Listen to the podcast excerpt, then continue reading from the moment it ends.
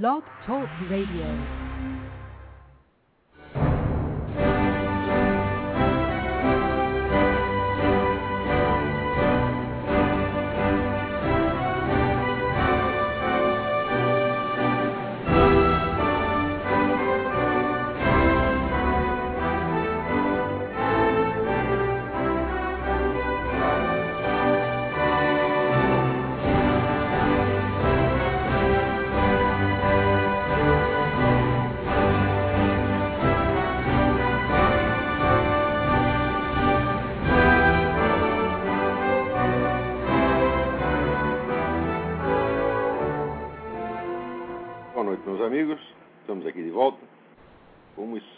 Sempre, começamos invocando a Santíssima Virgem Maria, o Santo Padre Pio de Pietrelcina, para que roguem a Deus que nenhuma injustiça se cometa nesse programa.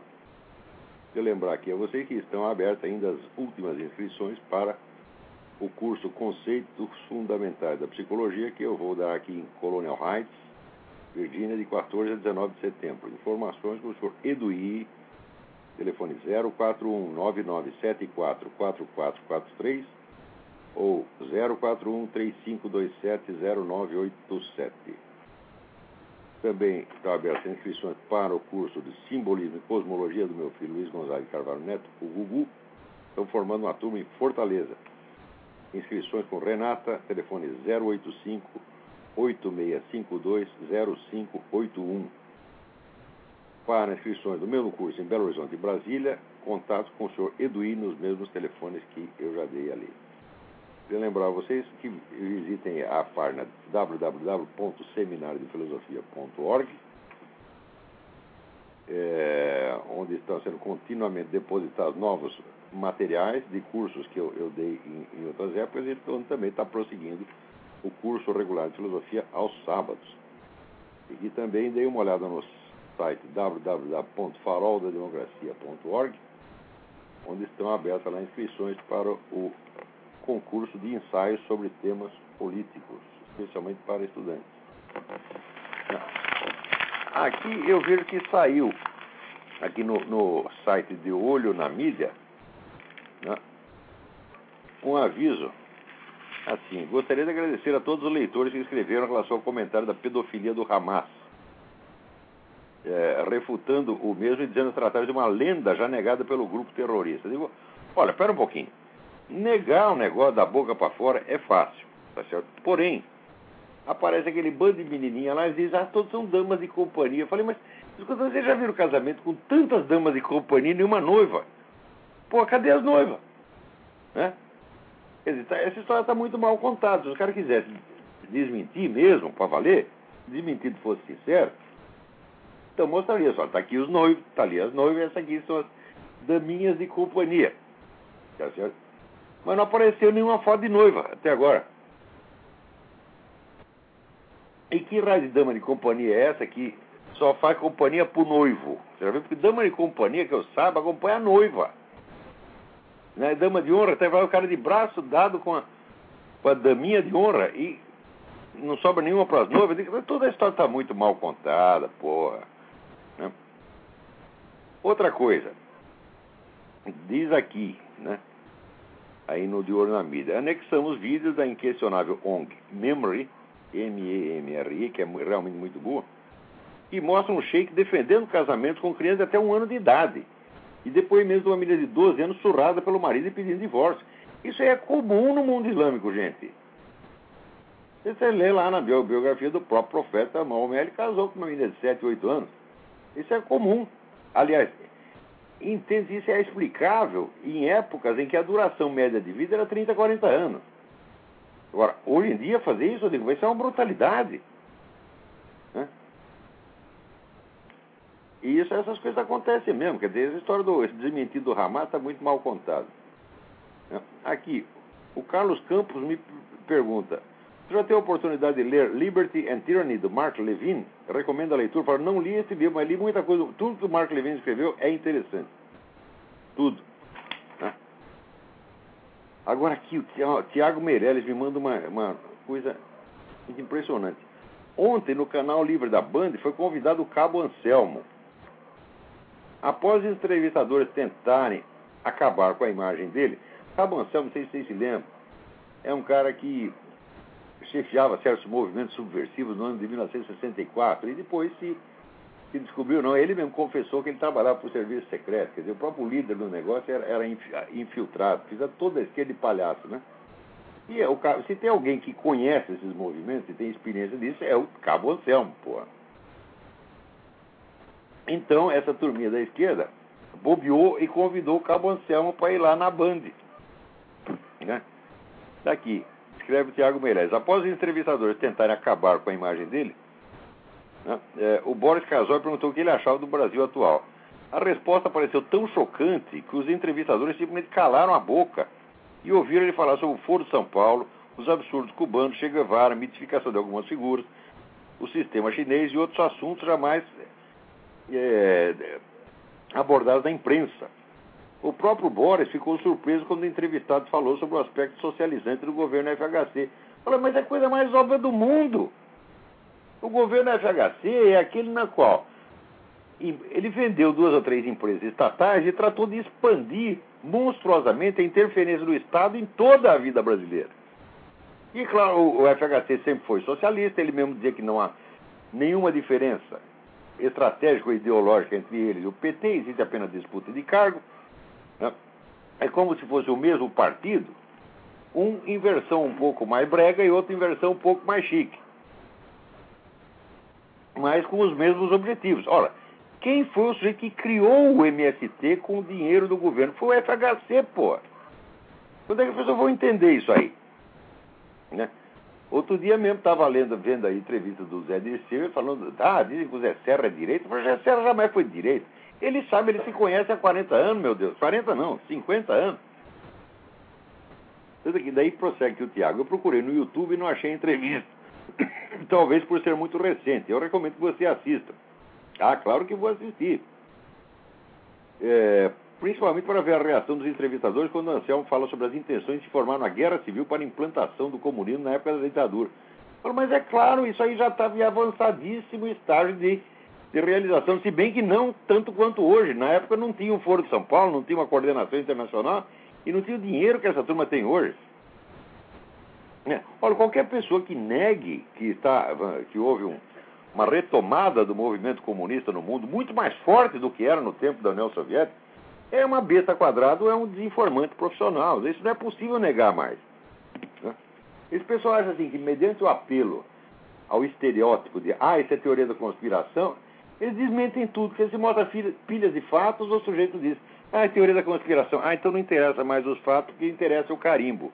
Né? Eu sei que você tem que fazer o carimbo, porque o carimbo no cu, porra. Né?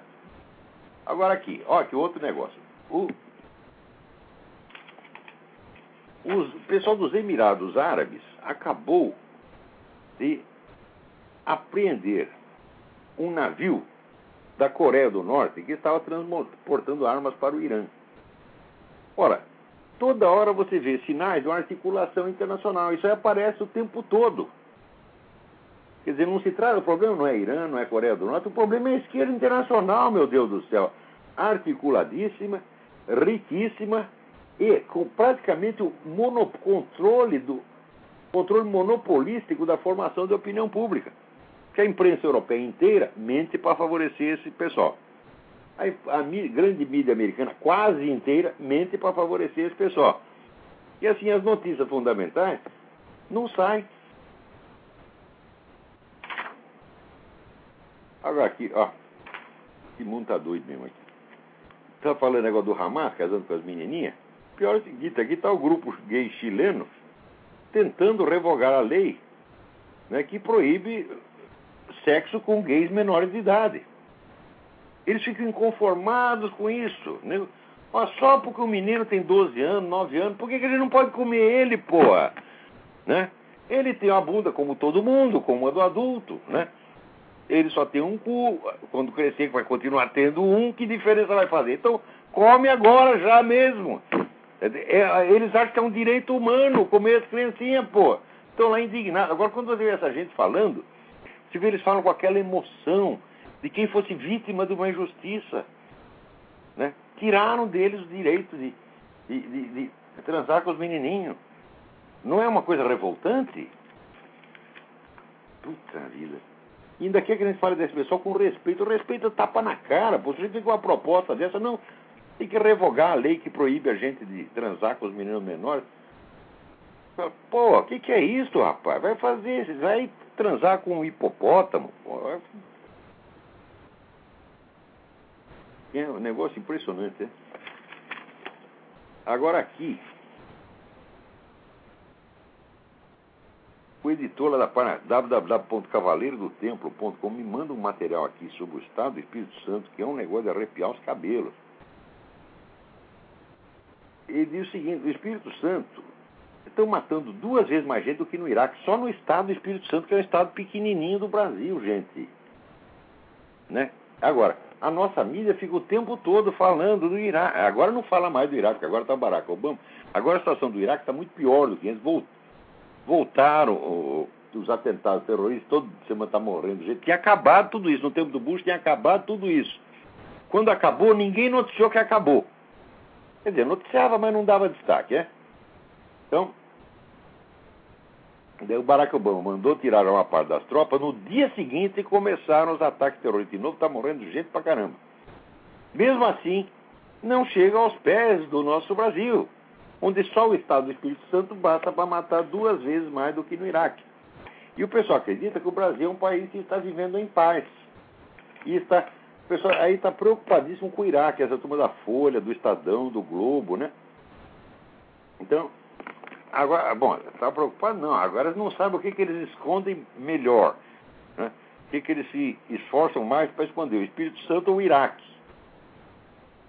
Diz que, ó, está assassinado no Espírito Santo em 2009. Já foram 999 pessoas até agora. 70% dos assassinatos têm relação com o tráfico de drogas. Isso não é só no Espírito Santo, isso é no Brasil inteiro. Essa história dizendo, não, são assassinatos cometidos por pessoas comuns por motivos fúteis. E o fútil é a sua mãe que pariu um desgraçado como você, pô. Isso é já nenhuma pessoa em sã consciência poderia fazer isso, você tá entendendo? Ela foi lá do banheiro fazer cocô e saiu você. Isso é que é uma futilidade, tá entendendo? Com motivos fúteis. Claro, é uma expressão, né, até venenosa, porque quer dizer que se é para o tráfico de droga, então não é fútil? É relevantíssima coisa para o bem da espécie humana? Né? Será que é isso que quer dizer? Ele quer dizer, não, o sujeito acordou com os cornos virados, falou, ah, vou lá dar um tiro no meu vizinho. Por quê? Não, por nada, é só frescura. Eles querem dizer que é isso que está matando e não o narcotráfico. Digo, ó, quando você vai ver mesmo, aqui, 70% dos assassinatos cometidos no Espírito Santo tem relação com o tráfico de drogas. Pode ter certeza que no, Brasil, no São Paulo é a mesma coisa, Rio é a mesma coisa. E tráfico de droga, minha gente? Tráfico de droga no Brasil significa FARC. Não há outro fornecedor de drogas. Preste bem atenção. Não há outro fornecedor, porque os cartéis, antigos cartéis, foram todos destruídos tá e passou tudo para a FARC. A FARC se apossou de todo o comércio de drogas e não sai um grama de cocaína da Colômbia se não passar pela FARC. Então a FARC tem o controle total. Então, toda a cocaína que está entrando no Brasil é tudo da Farc. Dos amiguinhos do seu Lula. Dos amiguinhos do PT. Preste bem atenção. Né? Agora, o pessoal, quando noticia coisa sobre tráfico de droga, eu não sei, conseguem escrever tanta coisa sobre droga sem falar de Farc. É um negócio impressionante, dá a impressão que a droga vem sozinha. Né? É, ela, ela brota sozinha em em árvores e vai caminhando sozinho até o Brasil, vai da Colômbia até o Brasil. Né? Ah, essa semana está aqui a Folha, né? Fazendo um, um, anúncio de um livro, onde diz, não, aqui mostra todo o mecanismo da droga. Eu não li o livro ainda. Eu sei que foi publicado a Folha. Olha, no, no, na matéria que a Folha faz, não fala de Farc uma única vez. Quando o único problema com a droga, vamos dizer, eh, falar de droga é falar da FARC.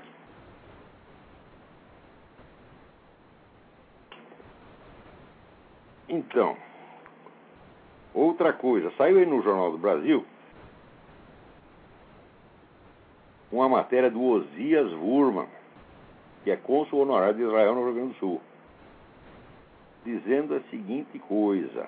O mais importante jornal israelense, Yediot Ahronot, publicou informação atribuída ao Serviço Secreto de Israel sobre a atividade do grupo islâmico Hezbollah na América do Sul. Segundo o jornal, o grupo libanês estaria baseado na Venezuela, gozando das facilidades criadas após a aproximação desse país com o Irã. Células do Hezbollah estariam realizando preparativos para ataques a alvos israelenses na Argentina, no Brasil, no Uruguai, no Paraguai e no Peru. Olha, a América Latina, metade da América Latina dominada pela esquerda, isso aí é território livre para esse pessoal do Hezbollah, porra. Quer dizer, o, o próprio governo Hugo Chávez está cheio de gente do, é, é, terrorista islâmico desde o começo, não é agora não. Não é agora que, ah, agora houve aproximação. Não, meu Deus do céu, desde o começo o pessoal dava até os nomes. Procura ali na, na, no, no, no, site da Graça Salgueiro, Nota Latina. Isso aí está lá desde o começo do governo Hugo Chávez, pô. Só não vê quem não quer. Agora está aqui o Osias Urman, né? Ele publicou esse artigo no, no Jornal do Brasil deixar ele publicar só porque ele é cônsul honorário de Israel, porque se fosse um jornalista comum, né? Tá, Osias, é, vai lamber sabão, né? Não, não iam ter publicado, mas o cara é alguma coisa, representa um governo estrangeiro, então eles respeitam um, um pouco, um pouco, tá certo? E é o único lugar onde você vai ler alguma coisa a respeito dessa, desse assunto. Por quê? A instrução, a regra oficial é a seguinte: não, não tem ninguém do Hezbollah aqui. Assim como não existia Foro de São Paulo, também não tem Hezbollah na América do Sul, muito menos no Brasil. É isso, acreditem nessa gente, né? Ora, meu Deus do céu. Aqui, quando eu comecei a fazer, logo que cheguei aqui, eu fiz as minhas análises do governo, do que poderia ser o governo Obama. Só que é o seguinte, as minhas análises nunca se basearam em discursos oficiais, discursos de campanha. Eu fui rastrear a história do sujeito, que é como se faz é, é o método certo, pô. E como é que você vai num, numa campanha presidencial julgar o sujeito só pelo discurso que ele está fazendo naquele momento? Eu digo isso é uma absurdidade tal. Só que toda a grande mídia aqui adotou isso. Era proibido falar da vida pregressa do Barack Obama, a não ser em detalhes pitorescos, né? E... Mas daí eu fui investigar e falei, chegou um que falou, ah, esse cara é comunista e ele quer virar o país de cabeça para baixo. Ele quer destruir o sistema democrático americano, destruir a segurança americana, destruir o sistema econômico americano. Ele, evidentemente, é um quinta coluna. Né? É a coisa mais óbvia do mundo. Porque eu vi por toda a carreira dele. Em política, o famoso diz-me com quem andas e eu te direi quem é, em política é a coisa mais certa. Por quê? Para você julgar um homem pelas ideias dele, só se as ideias forem o centro da vida dele. Quer dizer, você é um filósofo. Então você conhece o filósofo pelas ideias dele, mas um político você conhece pelas alianças, pelos compromissos e por onde vem o dinheiro dele. Você está entendendo? Então, se quem financia a carreira do sujeito, olha, foi, foi milionários árabes e Jorge Soros, pô, o que, que você pode esperar disso aí? Né? E também o fato de que ele mentia sobre o seu passado, por exemplo, dizendo que nunca pertenceu a um partido socialista, quando no dia seguinte apareceu a carteirinha dele. Né? Daí eu escrevi isso, olha, o pessoal do Eric Wegner Forum, que é alguns dos intelectuais mais sérios dos Estados Unidos estão lá, nenhum acreditou em mim. Agora, esta semana eu recebi uma carta do Frederick Wagner, que é o fundador do Eric Wegner Forum, é, você tinha razão, Barack Obama era aquilo mesmo. É? Então, agora, também porque, por mais inteligente que as pessoas sejam, elas têm usado como fonte de informação a grande mídia. E é errado, não pode mais.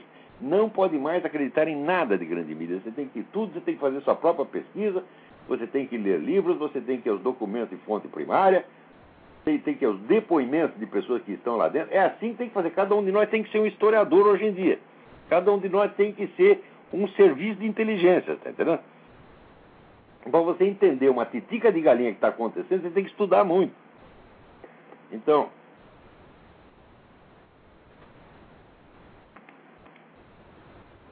Peraí, tem alguém na linha aí? Alô, quem está na linha? Alô, Olavo, é o Alex. Ô, Alex, tudo bem? Tudo bem. Você estava falando aí do czar da a máfia do Obama, né? Pois Hoje é, vi no- o negócio tá brabo, viu? O negócio tá feio. Aproveita, viu Alex, você ligou, aproveita que você ligou. Outro dia você me mandou um aviso para eu chamar a atenção para uma página sua na internet e eu esqueci o nome da página. E não consegui achar o seu aviso porque eu recebo 700 e-mails por dia. E tudo some. Aqui é minha caixa postal um buraco negro. Então me diga o nome da página. Aproveita e diga o nome da página. É, o nome da página é, é do blog. Do blog é Álvares, Família Álvares de Minas. A família Álvares. Ponto blogspot. É, Família Álvares de Minas, Blogspot. Família Álvares de Minas Blogspot. Tem muita coisa interessante sobre a história do Brasil lá. Tem, e agora eu iniciei também um estudo sobre o fim dos tempos. Eu vi, você me mandou, mas esse eu nem abri ainda. É, É, tanta coisa que chega aqui, eu estou lendo tudo atrasado. Mas diga qual é a sua pergunta hoje. é um negócio a respeito do FCC, o Mark Lloyd falou que o, o Hugo Chaves está fazendo um trabalho magnífico, fazendo a revolução dele, e que ele vai fazer o mesmo aqui, o controle da mídia. Olha só que maravilha, eles querem o controle da mídia. É, é eu mesmo, né? A mesma estratégia que o Hugo Chaves fez lá, né? Na outra semana não estava aquele merda do Noam Chomsky dizendo, tá aí o Hugo Chaves construindo um novo mundo possível. O novo mundo possível de onde todo mundo quer fugir. Dizer, metade da Venezuela quer matar o Hugo Chaves, porra. Né? E a outra coisa também, você viu, ah, o Farway Camp falou que o Obama é o Messias. Tá aí outro falso profeta falando da besta, né? Outra besta quadrada, né? Exatamente. né? Não, é, não é a besta do Apocalipse. Não pode confundir a besta do Apocalipse com a besta quadrada. É, a besta diferente. quadrada. é. A besta quadrada é feita à imagem e semelhança da besta do Apocalipse. É. né? Mas não é, não é, É, ainda. Vai dizer, o Obama é a besta do Apocalipse. Fala, não. Ele está Obama- estudando para ver se ele consegue ser a besta do Apocalipse quando crescer. É, Obama é um escravozinho aí da. da, da- Obama é o office boy.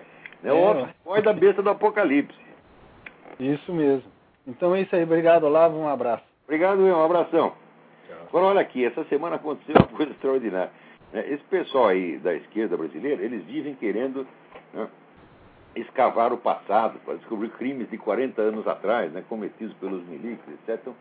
Então, têm a obsessão das ossadas. Nós temos que achar as ossadas, tem que fazer buraco o país inteiro para achar as ossadas vítimas da ditadura. Daí foram lá, fizeram buraco, acharam duas ossadas, ficaram contentes pra caramba. Quando foram ver, eram duas ossadas de soldados do exército que eles mesmo mataram. Puta que vexame, rapaz. Olha aqui. O soldado, o sargento Mário Ibrahim da Silva e o cabo Odilo Cruz Rosa. E mostra lá, dizer, o exame mostra que eles foram atingidos a queima-roupa. Sem meio de defesa. Foram assassinados friamente. Não foram mortos em tiroteio, não. Então aí, seu Tarso Genro. Esse Tarso Genro pra mim é um bosta. Eu quero encontrar esse sujeito pra dar uma cuspida na cara dele. Tá certo? Mentiroso, safado, salafrário. Tá certo? Puxa-saco das ditaduras mais torturadoras e assassinas do universo e fica aí fazendo de conta né, os nossos terroristas foram pobres vítimas da ditadura. Ora, pô, ora, na época da ditadura, eu era contra a ditadura, eu, eu odiava aqueles milicos, eu falava mal deles o dia inteiro. A hora que a gente vê os feitos de um lado e de outro, fala, meu Deus, mas comparado com esse pessoal, aqueles milicos eram uns anjos. Né? Agora a gente vai comparar o Emílio Garatazu Médici com o Fidel Castro, porra! O que, que é isso, minha gente? Quantas pessoas, vamos dizer, quantos terroristas foram mortos durante a gestão do, do Emílio Garatazu Médici? Se foi morto 100, é muito. Enquanto isso, em Cuba estavam lá matando 10 mil. O Brasil, ao longo dos 20 anos de ditadura, teve 2 mil presos políticos. Cuba, com uma população acho que 18 vezes menor, sei lá, alguma coisa assim, teve 100 mil presos políticos e de modo permanente. Tem preso político até hoje. E a cadeia no Brasil não é a mesma coisa que cadeia em Cuba, não, meu filho. Então foram lá fazer um buraquinho, acharam as, as ossadas que queriam. Não queria, tá aí. Tomaram, tomaram. Agora, quem vai pagar por esse crime hediondo? Quem? Você, seu Tarso Genro. Vai ser o, o genuíno? Né? Ninguém vai pagar. Alô, quem está na linha? Alô? Alô? Ouvindo? Ih, tá ruim essa ligação, liga de novo. Então, enquanto isso aqui, o Obama criou um grupo de elite para interrogar os suspeitos de terror. Não pode encostar nos caras, não pode fingir que vai afogar eles. Esse negócio de fingir que afogar é uma coisa que criança faz, você tá entendendo? O pessoal chamava de caldo, né? Então, vamos dar um caldo. Eu lembro quando eu era escoteiro, os caras me deram um caldo lá. Eu morri, fiquei assustado, fiquei traumatizado, né? Não, nada, né? Agora, esses terroristas também, porra, o sujeito leva um caldo e confessa tudo. Fala, mas são uns bunda. Uns bunda. Né? É por isso que eles têm que demonizar o negócio, né? Dizer, isso é tortura. Então, meu Deus do céu, vai ver as técnicas de tortura que eles usam. Eles cortam o dedo, cortam a orelha. Né? Daí, quando é preso um desgraçado desse, mete lá a cabeça dele numa bacia e diz: Ah, fui torturado. Pô, que coisa mais nojenta, porra. Quer dizer, essa capacidade teatral, essa capacidade de autopiedade infinita, derramar tantas lágrimas por si mesmo, quando esse pessoal da esquerda faz, só isso já mostra que tipo de gente que é. Porque eu, vamos dizer, se eu, vamos supor, eu fosse preso, né? Eu fui preso, no tempo da ditadura, eu fui preso durante seis horas. Né? Fui preso, aí chegou um sargento japonês, um japonês grandão, eu fiquei, assim, literalmente com o cu na mão. Não me aconteceu nada, ele fez meia dúzia de perguntas e mandou embora. Tá certo? E eu poderia ter dramatizado a coisa. Já fui intimidado, sofri tortura psicológica, né? E, eu, mas olha, eu tenho um pouco de vergonha na cara, pô. Agora esse pessoal não tem, não. Eles eram instruídos, fazer, acontece o que aconteceu, se foi preso, sai de lá reclamando de tortura. É? Eu sei por quê, porque eu era militante da esquerda, eu recebia essa instrução. Não? Mas depois, quando, quando eu fui preso durante seis horas, no quartel da, da, da Academia de Polícia Militar, por causa de uma besteira que eu mesmo tinha feito, isso que é verdade, e, e eu já não era mais militante da esquerda. Tá então, eu tenho um pouco de vergonha na cara, falo, pô, o que, que aconteceu lá? Não aconteceu nada, porra. O que, que eles fizeram? Eles não fizeram nada, fizeram meia dúzia de perguntas. Né? Eu lembro que tinha, tinha, um camarada lá, quando eu trabalhava no Diário Popular, tinha um sujeito que tinha sido diretor no jornal comunista nos anos 30. Né? Ele era sempre preso. Acontecia qualquer coisa, prendiam ele. Uma vez cercaram o jornal com tanques de guerra, tropas imensas da polícia militar, né? E daí nós escondemos. O cara chamava Antônio Pinho de Freitas, vulgo Pantera. Escondemos o Pantera dentro da caixa d'água, né? E daí tinha lá um coronel que era amigo do pessoal do jornal, que chamaram o coronel para acompanhar o Pantera, tiraram o Pantera da caixa d'água, daí levaram lá no quartel, né? O que aconteceu? Fizeram meia dúzia de perguntas, o senhor é o senhor Antônio Pinho de Freitas? É, onde o senhor trabalha, onde o senhor mora? Mandar para casa. Quer dizer, tinha muita coisa que era mais mise-en-scène do que outra coisa, né? Agora aqui, o Obama, né? Então, ele não é, esse grupo de elite não é para interrogar suspeitos de terror, é para afagar os suspeitos de terror. Afagar, porque tem aí, né, o pessoal do governo fala, não, a tortura é crime de honra, jamais podemos praticar contra quem. Numa democracia não se pratica isso. Eu digo, pera um momento, raciocina, raciocina. Isso quer dizer que o inimigo preso em plena guerra, ele é um cidadão americano com todos os direitos de cidadão americano? É isso que está dizendo. Então, logo você prendeu o sujeito, ele adquire o que? Os benefícios da democracia. Agora, se o americano é preso lá, ele tem benefício de alguma coisa? Não, só tem malefício, né? Cortam-lhe a cabeça, porra. Então, o sujeito que está fazendo isso, ele está usando guerra assimétrica. É claro que a democracia não pode se permitir um nível de violência que uma ditadura sanguinária se permite. Mas ela também não pode dar aos representantes, aos agentes da ditadura sanguinária, todos os direitos do cidadão do, democrata. Senão, qual é, qual é a vantagem do sujeito nascer na democracia? Né? Ele, meu filho, você nasceu no Irã, você nasceu no, no Cazaquistão e está aqui jogando bomba nos americanos, e os americanos te tratam como se você fosse cidadão americano. Mas que palhaçada é essa? O governo que faz isso está, obviamente, contra o país. Outra coisa, você vê com essa negócio aquele sheik que era o, comandante do atentado do 11 de setembro, Ele confessou tudo por causa do tal do waterboarding. Meteram a cabeça do sujeito na água várias vezes. Né? Daí ele disse: Não, eu não só conto tudo, como eu dou um curso para vocês. E o homem está dando curso. Ele vai dizer que o waterboarding não funciona. O waterboarding não mata ninguém. Morreu alguém afogado. Na hora que me mostraram, ó, aqui o primeiro sujeito morreu afogado no waterboarding. É. Não morreu ninguém. Alguém ficou doente por causa disso? Não, porque o pessoal de Guantánamo está comprovado. Todos os presos de Guantánamo saem mais gordos do que entraram. Todos eles. Não vai dizer que está gordo, a barriga cheia de água. Não, não é isso não. Tá certo? É comida. E comida boa. Tá certo? Então, olha, o waterboarding é um meio até humanitário de você assustar esses caras. Tá? E funciona, tanto que o cara deu todo o serviço. Agora, com isso aí, esse negócio do Obama vai lesar, você não vai obter mais informação nenhuma, nenhuma, nenhuma, nenhuma. O Obama já facilitou as coisas para o terrorista no Irã e está facilitando para os que estão presos aqui. Peraí, tem alguém na linha aí. Alô? Alô, quem é? Alô? Alô? Alô, é Júlio de Petrópolis. Júlio, tudo bem? Alô? Oi, tudo bem? É, eu gostaria de saber, mudando um pouco de assunto, uma coisa que mais me chocou no, nos seus escritos é você dizer que o otimismo, o, o otimismo é a filosofia dos assassinos e com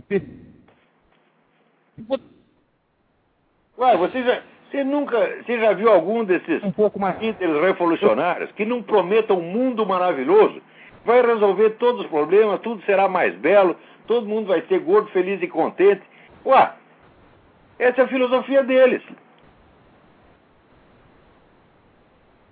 Agora, você procura os grandes santos e profetas, nunca nenhum deles disse que nada ia melhorar. Você está entendendo?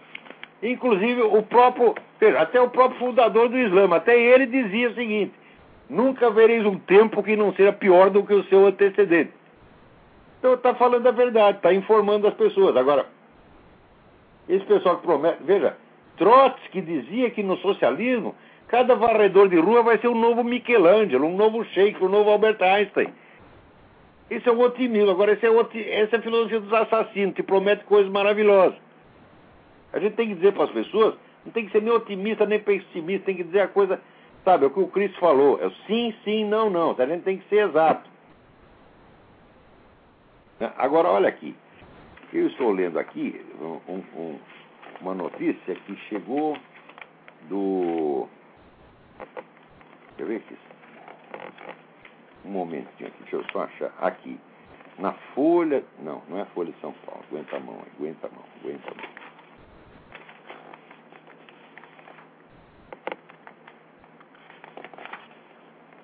Onde é que está isso? Era uma matéria escrita pelo não sei que Dávila. Ô oh, raios. Era tão interessante esse negócio aqui.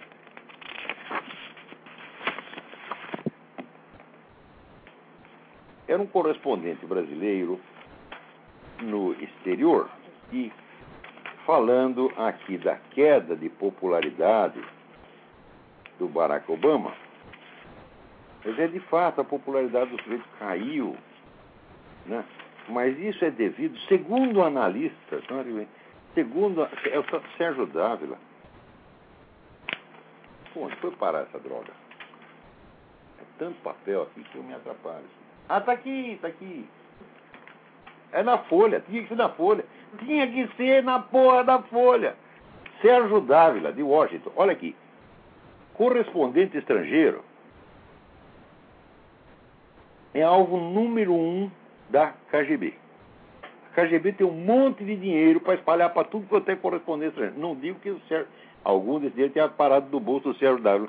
Mas se não parou lá é uma pena, porque o Sérgio Dávila trabalha tão bem para eles merecia a turma da KGB. Que isso? Vocês não viram? O rapaz é um talento aqui, tá? Então, ele diz o seguinte, que a oposição ao Obama né, é por causa do fenômeno do, do... Segundo analistas, é o fenômeno do branco enraivecido. Angry white man. Quer dizer, na campanha do Obama, a ideia era a seguinte: é chantagear todo mundo. Chamar de racista quem quer que fosse votar no outro candidato. Então todo mundo fica inibido. Ah, não posso votar no João McCain porque daí você chamar de racista. Então vota no desgraçado do Obama. Agora isso aí está consagrado como notícia, como jornalismo. Eu digo, olha aqui, meu Deus do céu. Em toda a oposição ao Obama, em todo, tudo, tudo, tudo, tudo, tudo que se vê aqui, não há o mais mínimo sinal de racismo. A não ser que o Angry White Man é o Alan Keyes, ou o Walter Williams, que são os negão aí, que são os líderes da, da campanha anti-Obama. Tá a não ser que esses aí são os Angry White Men. Né? Mas, olha aqui, algumas semanas atrás, o Fidel Castro lembrou aos caras qual é né, a linha correta. A linha correta é isso mesmo. Falou mal do Obama, é racismo. Fidel Castro deu a instrução. O pessoal, está lá o Sérgio Dávila seguindo. E vocês, brasileiros, pagando para o sujeito viver numa boa aqui em Washington e mentir para vocês. Olha, todos os correspondentes estrangeiros aqui, todos, todos, todos, todos, são propagandistas de Barack Obama. Nenhum merece confiança. Nenhum. Esse pessoal está aí para enganar vocês quanto ao que está acontecendo nos Estados Unidos. É manter vocês na total, total, total ignorância do que se passa aqui. Por exemplo, agora, depois de todos esses meses, estão noticiando que está baixando a popularidade do Obama. Não é só isso, gente. Com esse negócio do é, o Obamacare, né, que é o, é o, o, projeto de saúde do, do, Obama, que o pessoal chama de Obama's Care. Né? Quer dizer, care é tomar conta, scare é ficar com medo. Então não é Obamacare, é Obama's Care. Né? Então, com o negócio do Obama's Care, houve uma onda de protesto aqui no país inteiro, em duas mil cidades. Aqui nunca se viu uma coisa dessa. Protesto em, simultâneo em duas mil cidades. Nunca aconteceu na história americana, nem no tempo da guerra do Vietnã. Não sai uma linha na mídia brasileira. Depois, alguns vezes, ele diz, é, caiu um pouco a popularidade do Obama, mas é por causa do Angry White Man. Que Angry White Man, o caralho, meu filho? Isso aqui, quem tá louco com o Obama, então, por exemplo, os velhinhos aposentados que vão perder seus direitos para o Obama poder né, dar dinheiro para assistência médica para os imigrantes ilegais. Então, aparece, por exemplo, uma questão. Como é que você vai dar assistência médica para mais 50 milhões de pessoas? Presta atenção. 50 mil... O Obama quer botar mais 50 milhões de pessoas, incluindo 30 milhões de imigrantes ilegais, na assistência médica, e ninguém pergunta Escuta, mas não vai precisar de mais médico? E cadê os médicos? Quer dizer, é claro que isso é uma enganação. Mais ainda, esses planos econômicos do Obama, quando começou com o tal do estímulos, né, espalhando o dinheiro do governo para tudo quanto é lado, né, então, esta semana surgiu de novo o problema de que o Federal Reserve não quer contar para ninguém aonde foram parar os 2 trilhões do estímulo. Quem recebeu esse dinheiro? Quer dizer, você é obrigado a pagar imposto para chegar lá o governo e o Federal Reserve espalham isso para os amigos dele e você não pode saber para quem foi dado o dinheiro. Você sabe o que é? 2 trilhões de dólares em empréstimos secretos. É isso que o Obama está fazendo. Precisa ser branco para ficar louco da vida com isso? Porra! Não, só precisa você trabalhar e pagar imposto. Alô, quem é?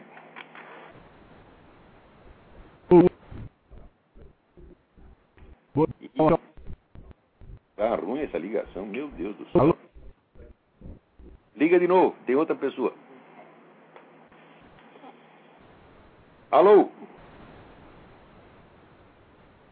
Alô? Ih, o telefone tá ruim hoje. Alô? É Alô? Júlio de Petrópolis? Júlio, tudo bem? Tô Alô, eu, eu gostaria de Tava boa, essa aí tá ruim, hein? eu... eu gostaria de perguntar. É... Alô? Sim, pode falar.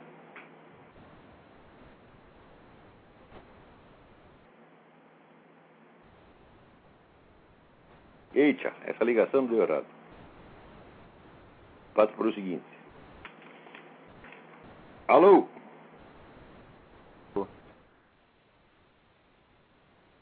Eita. Professor Olavo? Sim, quem é? Oi, é Alex, tudo bem, professor? Alex, tudo bem? É outro Opa, Alex. Comigo, tudo bem. professor, eu tenho uh, uma pergunta para o senhor. O senhor andou acompanhando o caso daquela menina que saiu, uh, de, acho que é de Ohio, a Fátima Rífica, que fugiu para a Flórida?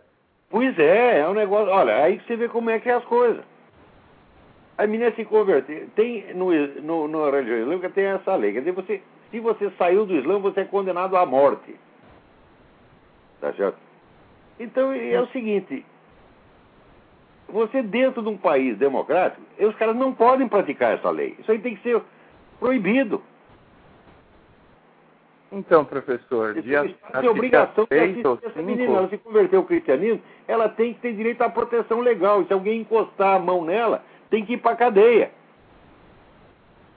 Então, no dia 3 ou 5, o caso dela vai a julgamento na Flórida, né? E a Sociedade Islâmica da Flórida, e não sei de onde mais, já se uniram todos aí, chamaram a, a igreja que recebeu ela de, de fanáticos, né? Que fez ah, não. lavagem Eles cerebral.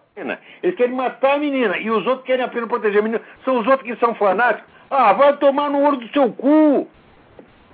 Que, que o senhor acha que vai Olha acontecer? Aqui, peraí, Precisava mesmo um julgamento, professor? Tem 1.400 anos de idade. Já teve tanta discussão teológica lá. Pô, tá na hora dos caras mudarem a interpretação desse negócio. Falaram, não, tem que acabar com isso. Olha, pô, não pode fazer isso? Por exemplo, a escravidão. O Corão permite a escravidão. Os países islâmicos, recentemente, só no século XX fizeram isso. Eles proibiram a escravidão.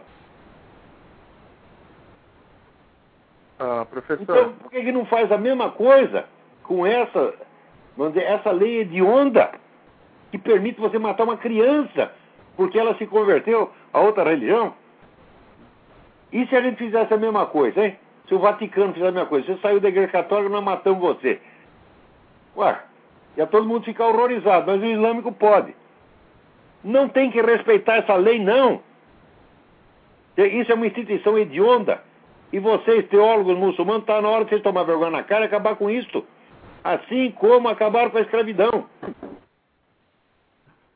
Ah, professor, a minha pergunta é: precisa mesmo haver esse julgamento para a menina? Porque está todo mundo contra a menina, já parece que a coisa já está toda montada para mandar a menina de Olha, volta para Ohio. O americano é tão cachorro que é capaz de entregar a menina para a família matar. Por não entregar o Elian Gonzalez para voltar para Cuba, onde ele vai ter perspectivas de vida absolutamente maravilhosas, né? Então, vocês são capazes de entregar a menina de volta para os caras matar. Mesmo ela tendo. Isso, isso é um homicídio. Você vê, mesmo ela tendo todas as provas ela que ela reuniu. Como é?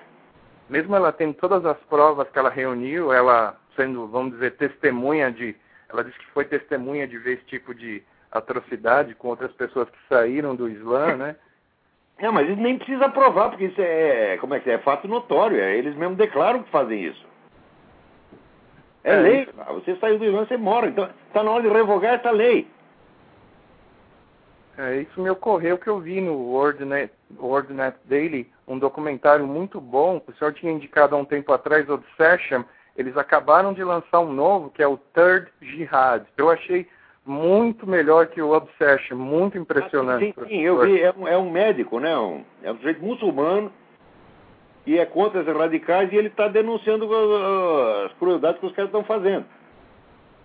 Exato. É claro, está cheio de gente decente, gente boa, claro que está. Né? Tá então, ah, legal, então tem que pressionar para botar ordem no negócio. Falar, olha, existem leis absurdas, leis cruéis, que às vezes são baixadas em tempo de guerra. Mas que depois você não pode continuar com aquilo, porra.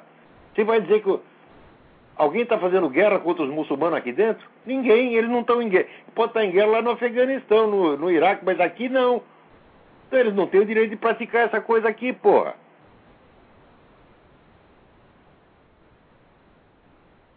Então, isso aí é uma pouca vergonha, mas olha, o governo Obama é capaz de entregar a menina. E ainda vai ser aplaudido por isso. Espero, Deus queira que isso não aconteça. Tem mais alguém aí na linha? Alô? Oi, é Júlio de Petro. Júlio? Alô? É, é, eu gostaria de saber se é melhor viver em uma ditadura de direita ou numa democracia onde a grande mídia é toda esquerdista. Olha, a gente não pode mais falar que aqui está funcionando a democracia a pleno vapor, porque aqui você tem um controle da opinião pública que é uma coisa brutal. E os caras estão tá. montando um sistema opressivo aqui que dá a impressão que eles estão copiando isso da América Latina, meu Deus do céu. Quer dizer, aqui, dependendo do estado em que você vive, você vive realmente numa democracia, mas em outros estados não. Então, aqui na Virgínia a coisa ainda está bem. Tá você ainda tem margem para fazer as coisas. Mas, por exemplo, se tu vive na Califórnia, meu filho, epa, lá o negócio é que se você não é politicamente correto, eles acabam com você. Aqui tem a vantagem aqui é o federalismo, quer dizer, os estados realmente têm autonomia. Então, se você não está gostando da lei num estado, você muda para o outro, é completamente diferente. Mas, por outro lado, existe uma tendência cada vez maior de centralizar, de fazer com que a Suprema Corte decida tudo. Porque agora está todo mundo apavorado porque foi a tal da Sotomayor, né, que é uma racista, filha da puta, entendeu? Foi lá para a Suprema Corte. Né? Ela diz que só as mulheres hispânicas entendem as coisas. Se você não é mulher hispânica, você tem eh, QI inferior. Tá certo? É, então essa mulher foi aceita para a Suprema Corte, está todo mundo apavorado. Por que apavorado? Se tem a Suprema Corte dos Estados e se os Estados são soberanos. O que a Suprema Corte Federal decide não é obrigatório para os Estados se a sua própria Suprema Corte não quiser. Já que esses planos econômicos do governo, mais de 20 estados já, nós não queremos, não vamos obedecer, tá certo? E nós, sobretudo, não queremos o seu dinheiro. Não queremos nos comprometer com esse plano que vai destruir. Você quer destruir a economia dos outros estados? Destrua. A nossa você não vai. Então, aqui, a Constituição foi feita na seguinte base: os estados constituíram o governo central. E o governo central só tem aqueles direitos que os estados lhe excederam expressamente. Né? E o estado pode revogar esse direito a hora que quiser. Ele pode pular fora. Então, é isso que salva os Estados Unidos. Agora, o interessante que eu estava falando aqui é o seguinte: o Fidel, ele emite a norma que, olha, a truque é o seguinte: se é contra Obama, você diz que é racista. E os correspondentes brasileiros nos Estados Unidos, todos obedecem. Fazem exatamente isso. E vocês acreditam que isso é jornalismo. Isso não é jornalismo, isso é vigarice, gente. Não há a menor, menor nuance racista em todo esse movimento. Mas nada, nada, nada, nada, nada, nada. Quer dizer, isso é apenas, vamos dizer, uma chantagem emocional. Que se usou em tempo, usar em tempo de campanha já é uma pouca vergonha. Agora, depois que o sujeito é presidente da República, se continuar usando isto, pô, é preciso ser mais obamista do que o próprio Obama. Se você perguntar, olha, entrevista o Obama e diz, Obama, você acha que todo mundo está contra você, é racista? Ele vai dizer, ele vai ter que dizer que não. Mas o Sérgio Dávila diz que sim. E vocês acreditam nessa gente? Puta vida, hein? Alô? Alô? Epa.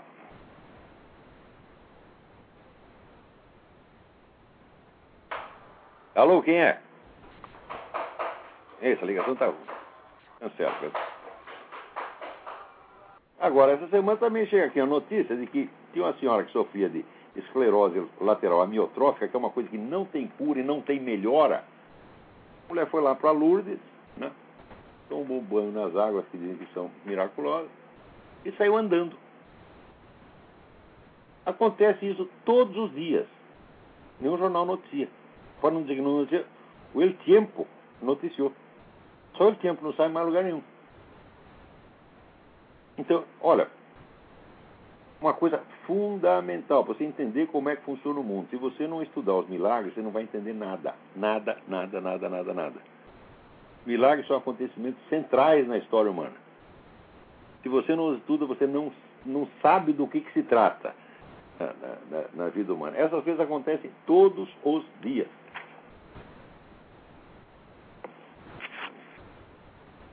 Né? Agora que alguém me comunique, olha aqui, que, que coisa mais linda.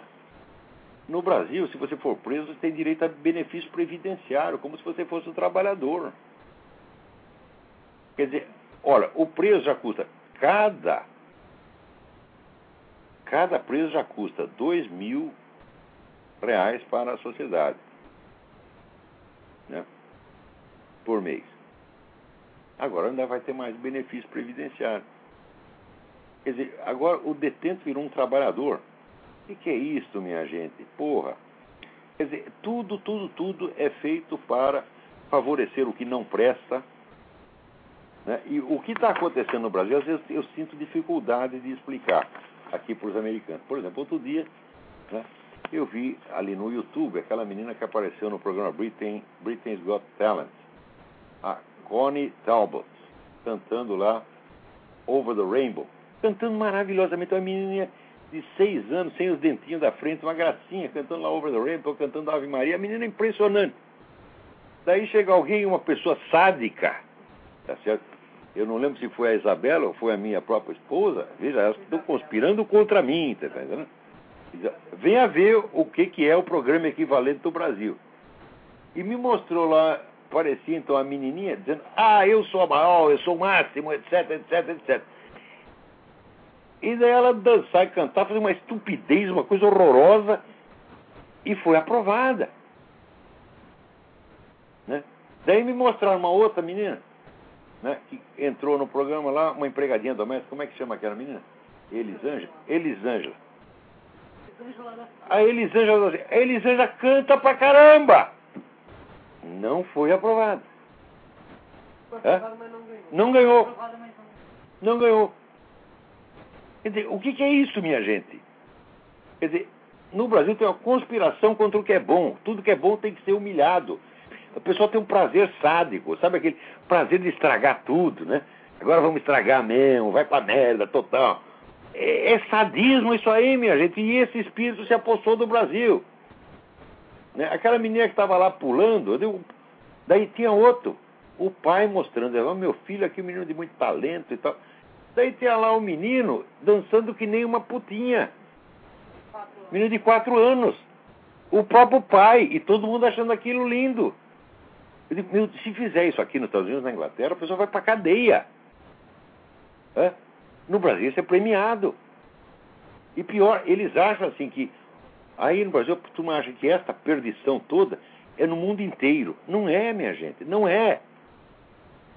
Aqui você tem muita putaria, tem muita vergonha, mas é localizada. Não é no horário nobre da televisão. É só para quem quer, você está entendendo? Agora, no Brasil não, é obrigatório para todo mundo. Graças a essa porcaria de Rede Globo, essa porcaria de, de, eh, Rede Record, da SBT, que todos os donos dessa coisa deviam estar todos na cadeia. Eles ficam lá transformando as criancinhas em verdadeiro palhaço, um negócio grotesco, feio. Né? Até o senso estético é proibido no Brasil. Tem que ser feio, tem que ser grotesco, tem que ser caricatural. Para dizer, ah, é a avacalhação brasileira. Eles gostam da avacalhação. Então, faça essa experiência. Pega a Cone, ouça a Cone Talbot, você pega no, no YouTube, e depois você vê o programa brasileiro, qual é o seu talento, e veja lá as menininhas que eles apresentam. Você vai ter vontade de enfiar a cabeça na privada e mergulhar no mar profundo do mundo fecal, você está entendendo? E vai acontecer que nem naquela história do Robert Crumb. Os cocôs vão te expulsar de lá, você tá entendendo? Brasileiro, não. Né? Tá assim, minha gente. Agora, eu, quando começo a descrever as coisas que se passam no Brasil para o americano, como as palavras são as mesmas, ele pensa que é a mesma coisa que se passa aqui. Fala, não, não é a mesma coisa. As palavras são as mesmas. Você fala decadência, ah, aqui também decadência. Né? Então também tem doutrinação nas escolas. Aqui também tem doutrinação nas escolas. Mas não é a mesma coisa, minha gente. Olha, o que está acontecendo no Brasil é uma coisa muito especial. Quer dizer, o Brasil foi realmente premiado. Premiado para ser o modelo de tudo que não presta. Peraí, tem mais alguém aí na linha? E, alô, quem é? Eita.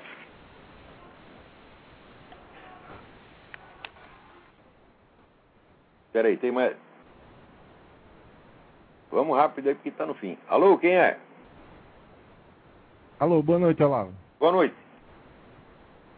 É, meu nome é Gilead, tudo bem? Como é? Gilead, tudo bem? Tudo bem, Gilead. Ah, um prazer falar com você, viu, Olavo? Prazer é meu. Eu gostaria de, de perguntar a você o seguinte. É, primeiro, ah, como seria um diálogo, digamos, ah, entre o, os, os clássicos digamos, da filosofia e o Salomão, rei de Israel? Uai, Em virtude do, do livro dele, né, de Provérbios. Você vê, os grandes clássicos da literatura, todos eles aprenderam quase tudo na Bíblia. Então, se, olha, eu acho que, sei lá, Salomão e Shakespeare se entenderiam perfeitamente. Eles estão falando a mesma linguagem a respeito da mesma coisa. E eu acho que não há, não, não há nenhuma diferença. E agora, hoje em dia, de uns três séculos para cá, o pessoal vai criando a tal da chamada cultura leiga, que não existe, na verdade. Então, eu falo o seguinte, a pessoa perde o entendimento. Primeiro, perde o entendimento da Bíblia e, segundo, perde o entendimento dos próprios clássicos. Quer dizer, o que se escreve de besteira a respeito de clássico hoje é uma coisa fantástica. O pessoal não sabe mais ler. Então, o problema não é o diálogo entre Shakespeare e Salomão, é o problema é o diálogo entre a atualidade e esses dois camaradas, tá entendendo? Você não está entendendo nenhum nem outro.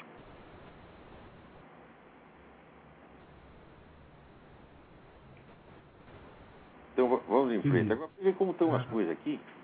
Olha aqui, o Globo Notícias, o Partido Conservador Britânico lançou aqui um logotipo gay.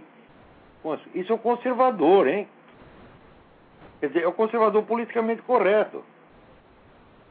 Quer dizer, mas com um conservador como esse, quem precisa de comunista, de esquerdista, não precisa, pô. Aqui também é a mesma coisa. Metade do Partido Republicano é tudo vendido. Né? E a outra metade não vendeu ainda porque não conseguiu a oferta que queria. Entendeu? Então, é isso aí. Eu acho que por hoje nós vamos parar por aqui mesmo, viu? Já foi desgraça demais essa semana. Peraí, tem mais alguém na linha aí. Alô, quem é?